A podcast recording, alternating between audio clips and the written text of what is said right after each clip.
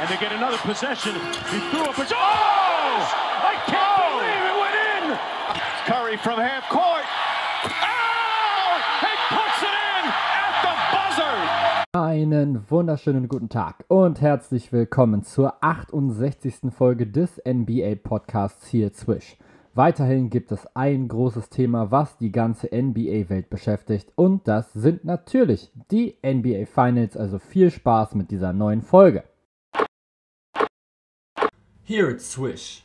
I am on a roll. Ich habe es tatsächlich jetzt gerade geschafft, dass eine Prediction von mir bislang gar nicht so schlecht aussieht. Denn, wie ich gesagt habe, gewinnen die Phoenix Suns die ersten beiden Spiele und dann die Milwaukee Bucks ihre zwei zu Hause. Das erste Spiel 3 haben sie jetzt erst gewonnen und in der Nacht von Mittwoch auf Donnerstag, also quasi morgen Nacht, steht dann Spiel 4 in dieser Serie nochmal mit an. Und dann ist es natürlich immer noch in Milwaukee, bevor es dann natürlich in Spiel 5 geht. Ich hatte mir jetzt gerade so vor der Folge überlegt, ich könnte sowas sagen wie, das ist jetzt gerade das wichtigste Spiel der Serie, denn dann steht es entweder 2 zu 2 oder 1 zu 3. Und ja, natürlich ist das ein wichtiges Spiel. Aber dann dachte ich mir so, okay, welches Spiel ist jetzt bitte nicht mehr wichtig? Du hast das 2 zu 0 für die Suns, dann ist Spiel 3 extrem wichtig, denn wenn die Suns das gewinnen, werden sie höchstwahrscheinlich auch einfach mal Meister. Jetzt haben sie aber das 2 zu 1 jetzt gerade mit kassiert. Wenn sie jetzt aber das 3 zu 1 gerade wieder machen, haben sie eine riesen Chance. Nehmen wir jetzt gerade aber an, die Milwaukee Bucks gleichen aus. Dann haben wir das 2 zu 2. Und dann sagt man ja auch, über 80% der Teams, die bei einem Stand von 2 zu 2 das fünfte Spiel gewinnen, gewinnen dann auch die Serie. Das heißt, ergo, wichtiges Spiel. Und dementsprechend ist natürlich dann Spiel 6 sowieso ein Matchballspiel und dann natürlich das eventuelle Spiel 7 auch noch. Also von daher klemme ich mir jetzt einfach mal mit, mal mit dieser Aussage und das habe ich jetzt gerade die letzte halbe Minute sehr, sehr erfolgreich jetzt gerade erklärt. Warum? Konzentrieren wir uns jetzt gerade aber erstmal auf Spiel 3. Und ja, was soll man großartig sagen? Die Milwaukee Bucks endlich mal, muss man sagen, gut von der Dreierlinie und gut aus dem Feld. Insgesamt 43 ihrer 90 Würfe konnten sie verwandeln. Das sind fast 48 Prozent und vor allem eben 14 von 36 Dreiern, 39 Prozent. Das ist immer noch unter dem, was sie in der Regular Season zu Hause geschossen haben, aber es ist auf jeden Fall schon mal ein Schritt in die richtige Richtung.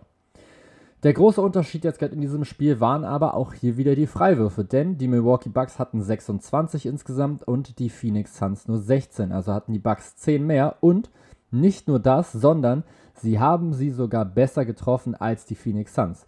Die Phoenix Suns mit einer Quote von 68,8%, die Milwaukee Bucks sogar bei fast 77%. Und woran liegt das? Natürlich Janis Antetokounmpo 13 von 17 von der Linie, 76,5%. Wer tatsächlich die Quote noch vorunterhaut, ist Jeff Teague, der einfach mal ganz entspannt 0 von 2 geworfen hat. Wenn der zumindest einen nochmal verwandelt hätte oder im Optimalfall sogar beide, sähe diese Teamquote sogar noch besser mit aus. Generell war dieses Spiel eigentlich so, ja, Mitte des letzten Viertels auf jeden Fall schon entschieden und das aufgrund eines extrem starken Runs der Milwaukee Bucks Ende des dritten Viertels. Das hat dieses Spiel einfach sowas von vorentschieden. Sie waren schon weg, glaube ich, auf 15 Punkte. Dann kamen die Phoenix Suns nochmal ran, mit einem Run ihrerseits auf 4 und dann sind die Milwaukee Bucks wieder sowas von weggezogen und haben die Suns einfach mal richtig kurz aus der Halle geschossen. Generell hat das dritte Viertel extrem viel Spaß gemacht und das auch einfach mal, weil es ein Shootout gab, so zwischendurch, so ein kleines bisschen zwischen Drew Holiday und Cameron Johnson. Und ausgerechnet Drew Holiday, muss man sagen, hat es endlich mal geschafft, in dieser Serie so ein kleines bisschen Offensive mit reinzubringen und vor allem konstante Offensive.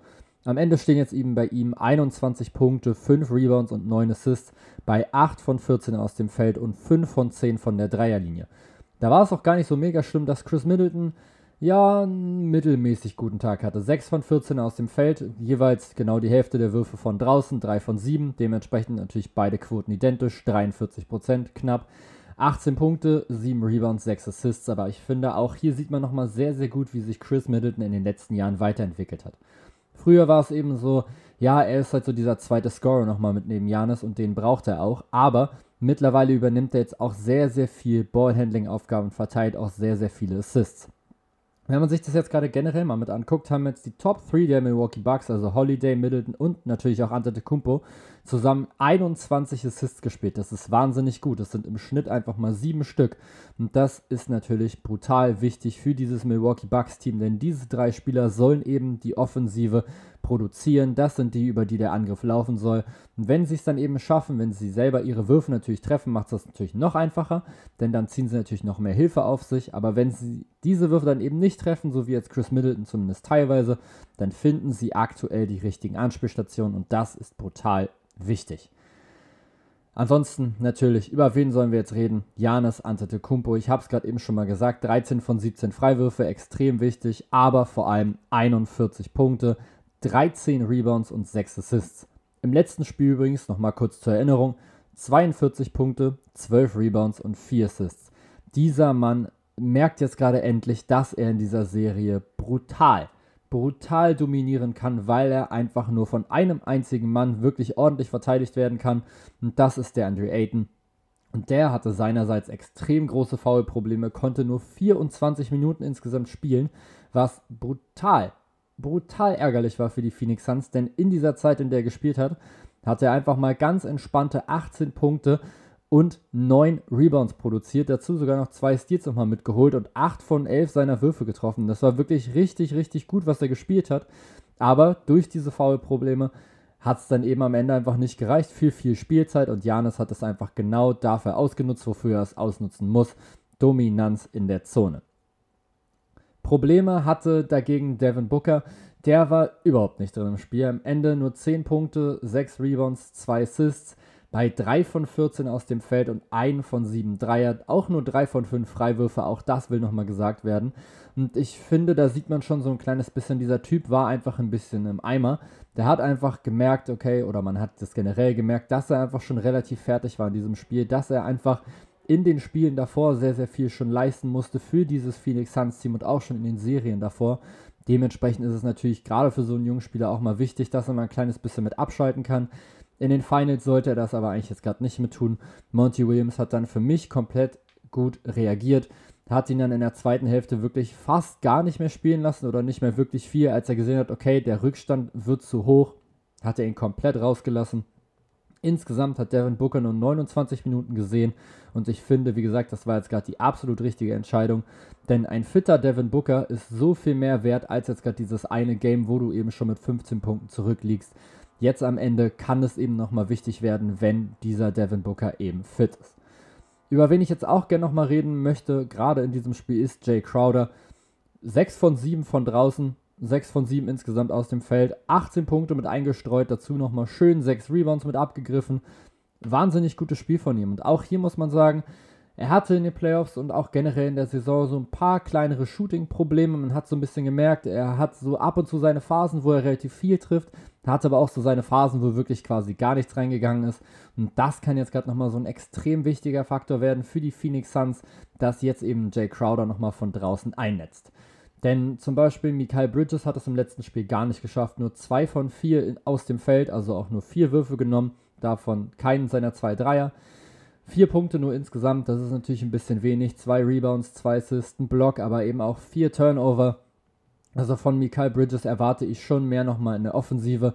Aber natürlich haben eben er und Crowder auch extrem wichtige Aufgaben in der Defensive. Sie müssen eben die Milwaukee Bucks versuchen zu verteidigen und das ist natürlich nicht so leicht. Auch Chris Paul hat mir trotzdem wieder extrem gut gefallen. Klar, die Phoenix Suns haben jetzt am Ende verloren mit 120 zu 100, aber an ihm an ihm lag es einfach nicht. 19 Punkte, 9 Assists ausgeteilt, 8 von 14 aus dem Feld. Und was dieser Mann einfach aus der Mitteldistanz trifft, das ist ja wirklich unglaublich. Egal gegen welchen Gegenspieler, ob es jetzt über Lopez ist, über Tucker oder auch über Holiday, der trifft die einfach immer. Und ich finde das so krass mit anzusehen, wie man einfach so effizient aus dieser Distanz scoren kann, mit so einer, mit so einer unfassbaren Genauigkeit, mit so einem Selbstbewusstsein, was er eben auch nochmal mitnimmt. Das ist einfach unglaublich schön mit anzuschauen. Und gerade so er und Devin Booker zeigen ihm nochmal so dieses 90s-Game, so relativ viel nochmal mit aus der Mitteldistanz, was sie da versuchen. Und irgendwie ist das auch nochmal ganz cool, so ein kleines Flashback nochmal mitzubekommen. Nicht, dass ich jetzt irgendwie in den 90ern jetzt gerade schon Basketball geguckt habe. Ende der 90er, also 99, war ich halt drei. Aber so von der Art her. Natürlich habe ich mir jetzt schon ein paar Spiele schon angeguckt aus den 90ern. Und das ist wirklich schon cool, jetzt gerade zu sehen, dass wenn man ja eigentlich immer sagt, so also als, als Analyst, hört man jetzt immer so, ja, oh, die Mitteldistanz ist tot. Und ich finde, diese beiden Spieler und auch Chris Middleton auf der anderen Seite zeigen einfach immer wieder, dass das nicht der Fall ist, sondern dass das immer noch ein sehr, sehr gutes Mittel ist, wenn man diese Würfe gut treffen kann. Und das ist natürlich auch der absolut wichtige Punkt, wenn du diese Würfe gut triffst. Natürlich ist es von der Effizienz her jetzt gerade bei einem normalen NBA-Spieler egal, ob er jetzt gerade einen Zweier oder einen Dreier trifft, denn er trifft sie einfach mit fast derselben Percentage. Wenn du jetzt aber eben so eine Mitteldistanz-Spezialisten hast, wie eben Booker, wie Paul, wie ein Chris Middleton, wie ein Kawhi Leonard oder ein DeMar DeRozan oder auch lange Lamarcus Aldridge, dann sind diese Würfe einfach trotzdem nochmal ein gutes Stückchen effizienter. Und diese Spieler sollen dann auch in der Lage sein, diesen Wurf zu nehmen. Oder wenn sie dazu in der Lage sind, dann sollen sie das bitte auch machen. Ich finde es auf jeden Fall sehr, sehr cool. Auch ein Kevin Durant würde ich jetzt hier übrigens gerne nochmal mit in den Raum werfen. Und es gibt sicher nochmal ein paar andere. Sorry, falls ich jetzt hier gerade nochmal einen vergessen habe. Vielleicht sogar euren Lieblingsspieler. Über zwei weitere Leute bei den Phoenix Suns würde ich gerne nochmal mitreden. Das sind unter anderem erstmal Cameron Johnson und Cameron Payne, also die beiden Cams. 14 Punkte insgesamt von Cameron Johnson, davon waren 12 im dritten Viertel, wenn mich nicht alles täuscht. Und da war der wirklich kurz komplett heiß gelaufen. Da hat er auf einmal alles reingenagelt. Und ich habe es auch schon mal gesagt in diesen Finals und auch generell schon in diesen Playoffs. Cameron Johnson gefällt mir brutal gut. Ich bin mittlerweile einfach ein richtiger, richtiger kleiner Fanboy gerade von ihm geworden. Er strengt sich immer an in der Defense, versucht immer zu hasseln. Und mir fällt einfach auf, dass er offensiv super oft die richtigen Entscheidungen trifft ob er jetzt nochmal einen Pumpfake nochmal mit einbaut und dann am Gegner vorbeigeht oder den Dreier einfach dann direkt Catch and Shoot nimmt oder in die Mitteldistanz zieht und da einfach mal einen Abschluss nimmt. Es wirkt bei ihm immer sehr, sehr flüssig, aber eben auch sehr, sehr überlegt. Er nimmt keine überhasteten Abschlüsse, sondern ich finde, er steht sogar so ein kleines bisschen für das, für das Phoenix jetzt gerade eben steht. So dadurch, dass sie eben jetzt gerade Chris Paul haben, wirken sie wesentlich kontrollierter und es gibt eben nicht mehr so schlechte Entscheidungen. Es werden fast ausschließlich gute Würfe genommen und ich finde, das merkt man an Cameron Johnson perfekt. Und ja, das wollte ich einfach nochmal kurz loswerden. Von Cameron Payne hatte ich mir tatsächlich ein bisschen mehr nochmal mit erhofft in diesem Spiel. 3 von 10 aus dem Feld. 4 Rebounds, 4 Assists ist natürlich sehr, sehr ordentlich für 24 Minuten. Aber was das Shooting anging, war da auf jeden Fall einiges noch mit drin. Vor allem sein Drive merkt man schon so, wenn er den über die rechte Seite setzen muss, dann läuft er nicht so wirklich gut. Cameron Payne ist ja Linkshänder und er versucht auch, wenn er rechts zum Korb drive, den Ball noch mit links noch mit reinzulegen, weil er anscheinend mit der rechten Hand das einfach nicht so wirklich gut kann und das ist schon nochmal ein großes Manko in seinem Game. Ansonsten natürlich erstmal nochmal gute Besserung soweit. Erstmal an äh, Dario Saric auf jeden Fall noch. Das habe ich in der letzten Folge, glaube ich, gar nicht erwähnt. Und auch bei Tory Craig muss man natürlich nochmal mit gucken, wie fit er jetzt gerade ist. Hatte ja auch mit seinem Knie da etwas größere Probleme. Und ich habe tatsächlich noch einen Spieler vergessen bei den Suns, über den ich noch reden wollte, nämlich Frank Kaminski. Der wird jetzt natürlich einfach komplett ins kalte Wasser geworfen. Musste jetzt 13 Minuten immer hingehen aber wie gesagt, in den letzten Serien hat er jetzt eben fast gar keine Rolle jetzt gespielt. Durch dieses Ausfaulen oder dieses fast Ausfaulen, durch diese Foul-Probleme von DeAndre Ayton und diesen Ausfall nochmal von Dario Saric, muss er jetzt auf einmal versuchen, in die Bresche zu springen. Und das ist natürlich defensiv eine absolute Horroraufgabe. Also dann irgendwie als ohnehin schon nicht bester Shotblocker und Ringbeschützer, wenn rennt dann da jedes Mal Janis auf dich zu hätte ich persönlich als Spieler jetzt gerade nicht so wirklich Bock drauf und wir müssen einfach jetzt gerade mal mit gucken, wie gut das jetzt gerade läuft. Es wird einfach essentiell für die Phoenix Suns, dass der Andre Ayton nicht in Foul-Probleme kommt. Er muss wirklich, wirklich extrem aufpassen, dass er gerade nach oben geht und sich vor allem auch so keine Tiki-Tack-Fouls holt, sagen sie, glaube ich, immer im amerikanischen oder die amerikanischen Kommentatoren. Auf keinen Fall so eine komische Reach-In-Fouls oder so, wo du irgendwie darauf gehst, dass du dir einen Stil holst und dann am Ende nur den gegnerischen Arm triffst. Sowas darf dir nicht passieren ja, du musst irgendwie Janis Antetokounmpo faulen, weil es irgendwie immer noch besser ist, als wenn er dir eben einfach einen Dank oder einen einfachen Korbleger gibt. Aber achte dann bitte darauf, dass es nicht DeAndre Ayton ist. Und wenn Janis seine Würfe so verwandelt, wie er es jetzt im letzten Spiel getan hat, dann ist das sowieso so ein Ding, wo man dann überlegen muss, willst du diesen Mann dann noch so oft mit an die Linie schicken? Nehmen wir jetzt gerade mal an, der Andre Ayton kommt jetzt gerade trotzdem dadurch nochmal mit in Foul-Probleme und Janis trifft seine Freiwürfe weiterhin so gut, dann bringt dir das ja nicht immer was, dass er so oft fault, denn Janis trifft eben sehr, sehr viele dieser Würfe. Und das wäre natürlich dann absoluter Super-GAU aus Phoenix Suns Sicht. Ansonsten natürlich immer noch mal zu erwähnen, das kann ich auch einfach in jedem Spiel machen, der Hasse von PJ Tucker, überragend. Das gefällt mir einfach immer richtig, richtig gut. Brooke Lopez auch jetzt gerade eher mit einem schwierigen Spiel. 4 von 9 aus dem Feld, 1 von 4 Dreier und vor allem sehr, sehr wenig Spielzeit in der zweiten Hälfte. Denn eben durch die Foul-Probleme von DeAndre Ayton musstest du jetzt eben nicht so oft mit Brook Lopez spielen. Und das macht dich natürlich in der Defense wesentlich variabler. Das hat man auch sehr, sehr gut gesehen. Bobby Portis konnte wesentlich besser auch nochmal switchen, hat es auch einigermaßen gut hinbekommen, die kleineren Spieler zu verteidigen. Und die Milwaukee Bucks haben eben diese Switches nicht mehr so leicht abgegeben. Das ist natürlich auch nochmal leichter, wenn der Verteidiger im Pick and Roll eben nicht Brook Lopez ist, sondern nochmal so ein kleines bisschen beweglicher. Das ist Bobby Portis auf jeden Fall. Und dann hast du natürlich in der Offensive immer noch dann die Chance, dadurch, dass du eben nochmal Portis hast, auch nochmal den Dreier nochmal mit drin zu haben. Du hast auch nochmal so eine Offensive, die schon gut ist auf jeden Fall. Ich will sie jetzt gerade nicht mit Lopez gerade vergleichen, da war ich jetzt gerade mit kurz davor, ist aber sehr, sehr schwierig. Beide haben irgendwie ein sehr, sehr unterschiedliches Skillset. Brook Lopez entweder Dreier oder so Post-Up.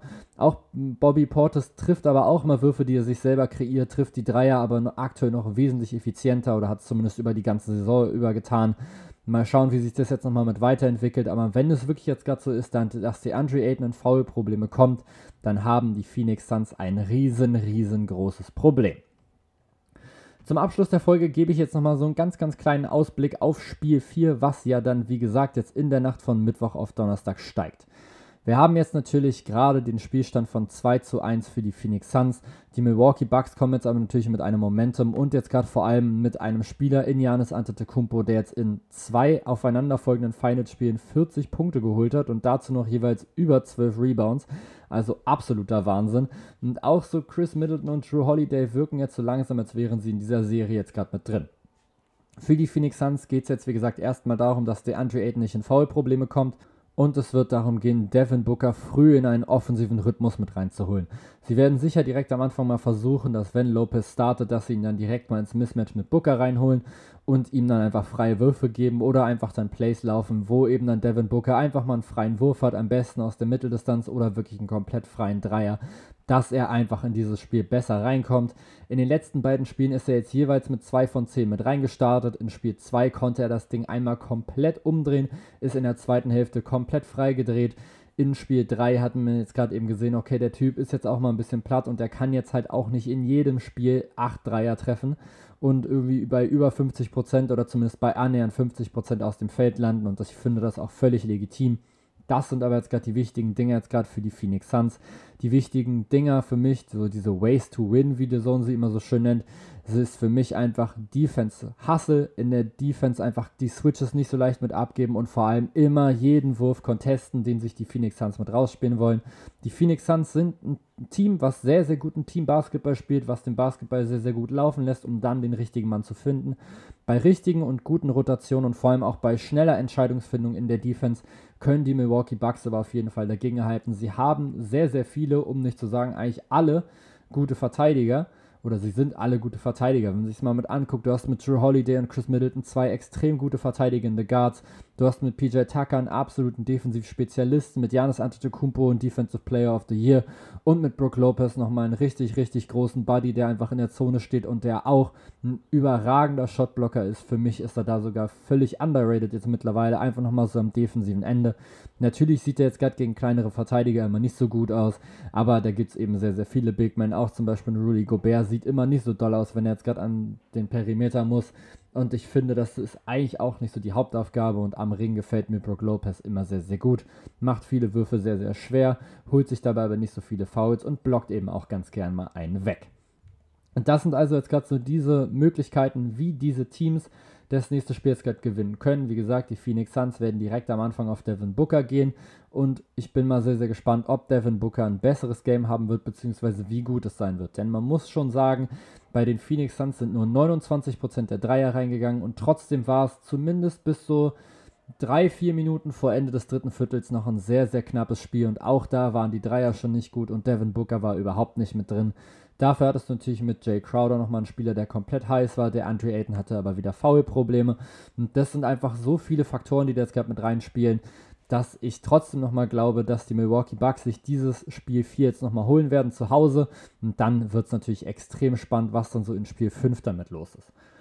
Ich würde jetzt auch gern schon mal ankündigen, dass die nächste Folge hier zwischen, die eigentlich am Samstag kommen sollte, Wahrscheinlich dann aber eher am Sonntag kommt, einfach nur weil ja dann das nächste Spiel, also das nächste ist ja dann von Mittwoch auf Donnerstag, aber dann das darauf, also Spiel 5, was ja theoretisch, wenn die Phoenix Suns jetzt Spiel 4 gewinnen, sogar schon die Chance ist für die Suns sogar den Titel zu gewinnen.